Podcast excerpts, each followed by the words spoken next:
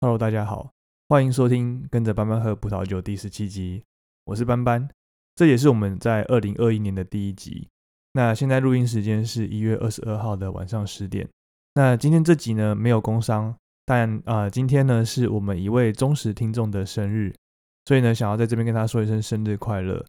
这位听众呢叫做 Ted 吴，虽然我说是 Ted 是我们的忠实听众，但是说实话，其实我并不知道他还有没有再继续听我的 Podcast。那 Ted 呢？他其实也是我的同事。我知道呢，今天是他的生日，但是呢，啊，其实我没有什么准备礼物给他。那想说呢，在这个 Podcast 祝他生日快乐，我觉得应该是蛮酷的一件事情。蛋糕吃完就没了，礼物呢也有可能会退流行。但是，一集 Podcast 的节目可以流传很久很久。哪一天呢，他老的时候可以放给他的孙子听。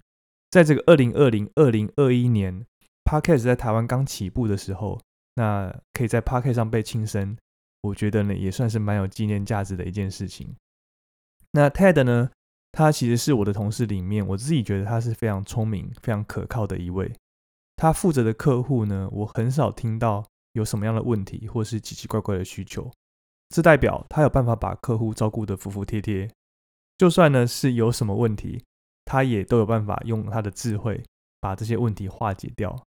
我举个例子。我们有时候呢，常常会开玩笑说，这个面对客户的同事就像是这个餐厅的服务生一样。那客人点了什么菜，那我们就请厨房做给他们。就算是这个菜单上没有的菜色，但是客人硬要的，那他们呢也会想办法请厨房生出来。但是 Ted 不是。如果呢，我们今天就是只有卖白饭，但是客人呢他硬要他点的这个鸡腿饭，那 Ted 呢他可能会跟这个客户说。我们虽然只卖白饭，但是我们有养鸡，也是可以把鸡仔来做成鸡腿饭。但是这样呢，虽然可以吃到这个现宰的鸡，但是呢，客人你就要等一两个小时。那我们不如今天先吃白白饭，配点其他的小菜。那下一次呢，我们再回来吃这个鸡腿饭。这样的做法呢，可以从客人的角度出发，让他们吃得满意。那对未来呢，又抱有期待，也同时呢，化解了这个厨房的危机。不用为了一个客人去想办法生出他们要的这个鸡腿饭，这样的做法其实创造了双赢的局面，可以说是非常的有智慧。那我很幸运呢，可以有像 Ted 这样的一个同事，我从他身上学到非常多的处事的哲学和技巧。那我就在这边祝他生日快乐。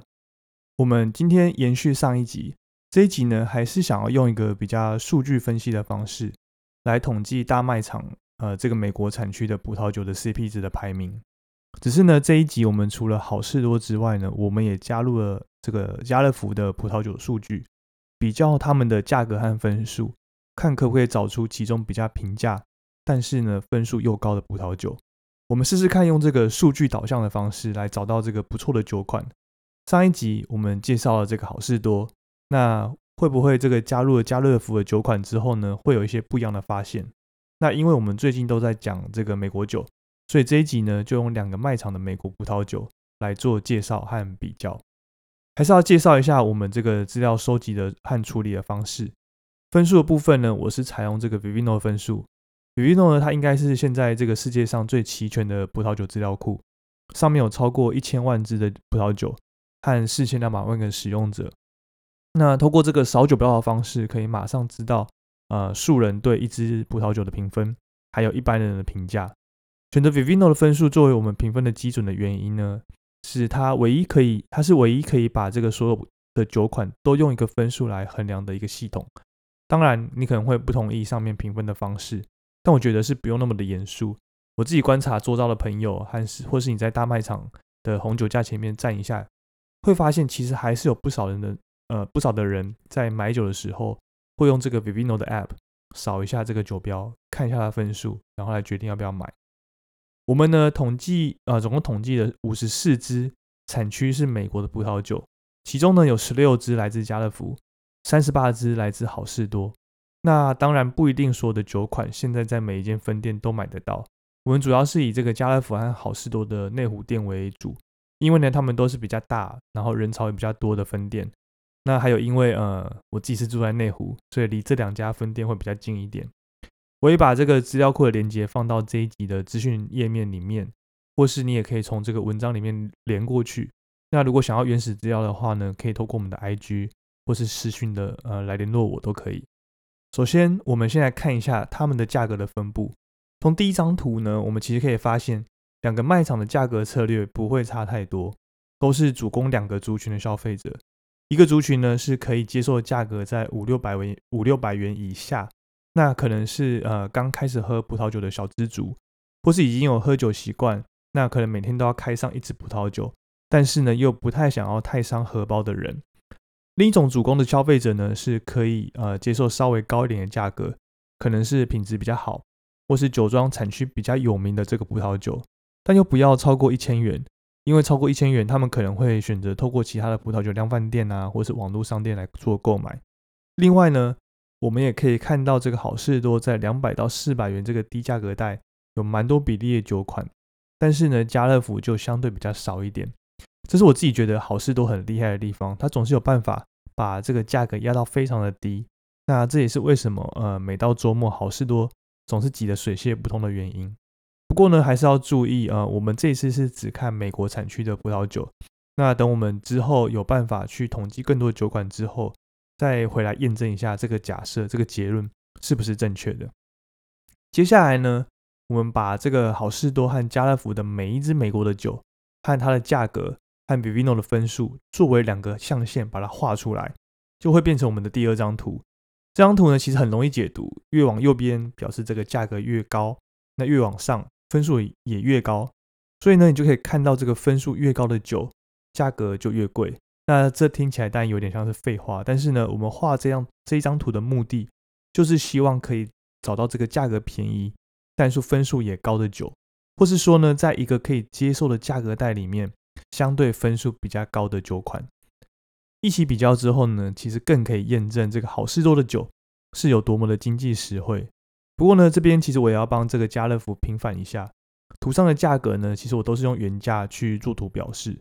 那事实上，家乐福的葡萄酒其实常常常都会有这个特价，就算不是在这个葡萄酒节的期间，很多时候呢，它都还是会继续用这个葡萄酒节的标价来卖。所以也不能说是这个家乐福的葡萄酒价格就高于好事多，两间量贩店的这个定价和行销的策略其实还是不太一样的。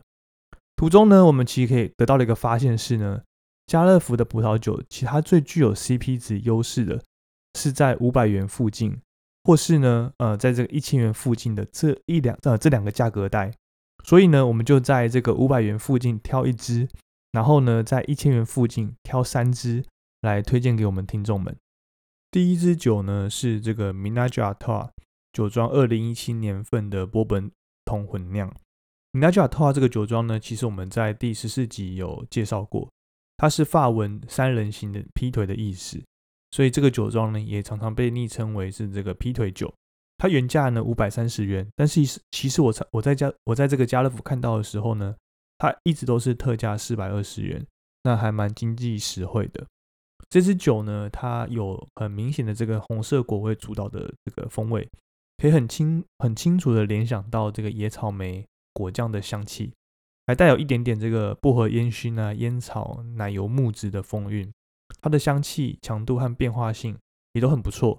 它的酒汁呃入口，它的酸度很明亮，甜感也蛮及时的。它攻击的力道非常非常的出色，那有很缤纷的这个草莓味。到了中段之后呢，呃，果味多了一些这个木质的调性，那香草、奶油、烟熏的甜美这样的风格非常的明，非常的明显。单宁中等偏轻，那酒体中等再多一些些。尾段呢，它有这个咖啡的口感和来自这个波本桶的烈酒的风韵，稍微带出一些它酒精感、酒精的感觉。那尾韵的强度非常的不错，变化性也蛮好的。但是呢，我觉我自己觉得喝多了之后会有一点点腻口。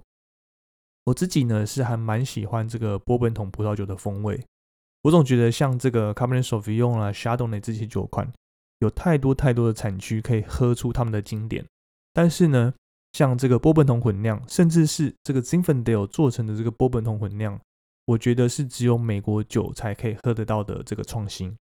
之前呢，我们介绍过这个好事多这个千羽颂，它虽然很好，但是呢，它每年产量非常的少。那家乐福呢，在不同的价位，它提供了不同的选择。像这一支这个米纳加塔的波本桶混酿，它常常特价只要四百二十元。那二零一七年份呢，又有三点九颗星。那我自己是相当推荐给我们的听众们。第二支酒呢，是其实我们在第十四集有介绍过的，来自佛利亚多这个酒庄。佛利亚多呢是这个法文“疯狂两人”的意思，所以这支酒的名称就是“疯狂两人”索诺马海岸的黑皮诺。它的颜色呈现这个红宝石色，香气还蛮饱满的，带有这个木质啊、草莓果酱和干燥花的香气。酒体呢算是中上，那喝起来呢酸度适中，单宁也很适中，有一些些这个皮革和太妃糖的这个口感。那尾韵呢也有一些回甘的感觉。我自己是觉得还蛮接近这个 Burgundy 的淡雅的风格，但是呢又混酿着一混杂着一些加州这种比较有活力的感觉。这支酒呢，在这个法国橡木桶里面陈年了九个月，其中呢百分之三十三是用新桶，酒精浓度十四点一，那 Vivino 的分数呢高达四点一分，它原价要八百九十块，但是特价的时候常常可以到七百四十九元这个价格。我自己是觉得在美国产区可以喝到这么细腻的黑皮诺，其实还蛮难得的。它就像是一个这个高贵傲娇的这个法国少女，那刚搬到加州没多久。还保有她这个很好的教养和这个高贵的气质。第三支我们要推荐的是一支白葡萄酒，那这一支呢是这个贝林格酒庄二零一六年份的呃夏多内波本桶陈年，它将这个百分之二十的葡萄酒在波本呃威士忌的橡木桶里面收成六十天之后再做装瓶。那它带有一些这个新鲜凤梨、新鲜水果果干、白色尖核类水果啊、微微香草和波本桶的风味。它是干型。然后酸度中上，酒精度高，酒体中上。那在入口之后呢，带有一些这个烈酒和成熟水果的酸味，口感呢很圆润。本身呢，除了保有这个 s h a d o n 本身的风味之外呢，微微的烈酒香气和尾韵的这种微微的矿石的这种咸感，让这款酒呢，我自己觉得是在传统上又添加了一些创新的感觉，非常非常的优秀。那我很推荐有呃听众们有机会一定要买来喝喝看。它原价呢，呃是九百九，家乐福有时候会特价到六百九十三元。那如果在在这个家乐福没有看到，那我偷偷跟大家说，这个 iCheer 上其实可以买得到。那呃它的价格是八百五十块钱。最后一支是我们在第十三集有介绍过的 Robert Mondavi 二零一八年这个波本桶混酿的这支。是的，它又是一支这个波本桶陈年的酒，你就知道我有多喜欢这个美国产区的波本桶陈年。这支酒呢，它有很深邃饱满的这样的一个红宝石的色泽，那它会慢慢的开展出这个烤黑莓派啊、蓝莓和全麦饼干的这样的一个浓郁的香味。然后呢，喝下去之后，接续的是它这种成熟樱桃、香草、牛奶、巧克力、烘焙咖啡豆和淡淡的这种烟熏香。它的口感非常的饱满，平衡平衡感也做得非常非常的好。它也有很复杂多层次的这样的口感。蓝莓啊、草莓派和摩卡这种咖啡的风味，喝起来它这支酒也有很明显的这种焦糖和橡木桶的甜香，尾韵的呃甘草味呢，也帮这个酒体带出了这个层次感。我自己觉得它是会呃一款人见人爱、很讨喜的这样的 Cabernet Sauvignon。那它在 Vivino 上高达四点一颗星，原价一千元。那之前呃酒展特价我买的时候是八百九十九元。偷偷说。这个 iCheer 上其实可以买到七百块的这个价格，超级便宜。食物搭配方面呢，我觉得这款酒会很适合搭配这个重口味的牛排、羊排、浓郁的意大利面或是卤肉等等，甚至单喝呢，我也觉得非常的棒。那我自己是觉得呢，这支酒跟第一支这个 Minaja t a 三人行的那支呃波本桶呃红葡萄酒混酿，我觉得这一支呢喝起来是比较不会那么的腻口。那当然，相对它的价格也稍微高一点。那我自己是推荐我们的听众两支都可以买来喝喝看，那可以稍微做一些比较，那也知道自己呃比较喜欢的是哪样的风味和口感。我们最近这几集呢，介绍的都是这个美国产区，尤其是呃好事多和家乐福就可以买得到的这个美国产区的葡萄酒。那美国产区呢，尤其是加州，其实是我自己感情上很有连接的一个葡萄酒产区。主要是当年在美国工作的时候，其实很常周末没事就开车往这个纳帕的酒庄跑。虽然当时对这个葡萄酒其实什么都不懂，但是呢，我很喜欢在这个 Napa Valley 逛酒庄那样的感觉和氛围。我们在下一集呢也会介绍一下这个 Napa Valley 几个比较推荐的的这个酒庄。那美国产区的葡萄酒呢，也是我一直都蛮喜欢的。我自己觉得最重要、最主要的原因呢，是它很有代表性的呈现出这个美国企业在产品企划和行销上很强势，而且很有策略的推广到这个国际上的一个手法。那这样的手法呢，不只是在这个葡萄酒产业，我们呢也常常可以看到他们应用在其他产业上。那葡萄酒产业其实只是其中的一个缩影而已。在产品的企划上呢，美国葡萄酒的酿造手法其实是效法这个法国的波尔多，不论是呃葡萄品种。或是混酿的手法，在经过这个这么多年的演进，已经可以喝到像这种呃旧世界产区那样经典的口味，但是呢，价格上又相对的比较实惠一点。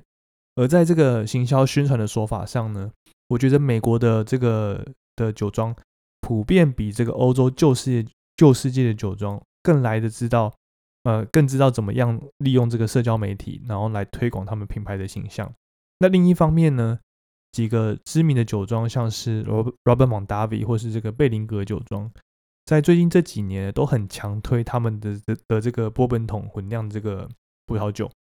那这是一个呢，他们懂得运用自己的优势来创新的非常经典的一个范例。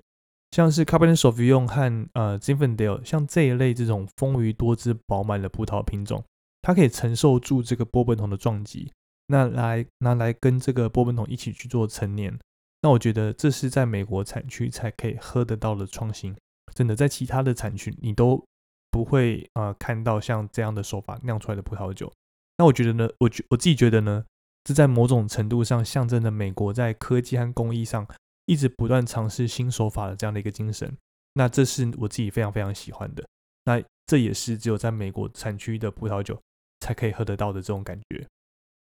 然后台湾的家乐福呢，我自己觉得他们慧眼识英雄。像这样用波本桶陈酿的美国葡萄酒，他们在这个不同的价位就进了好几款。我今天推荐的四款酒，也有好几支就是呃用这样子的手法酿出来的。那我非常推荐呃这个我们的听众有机会一定要买来试试看。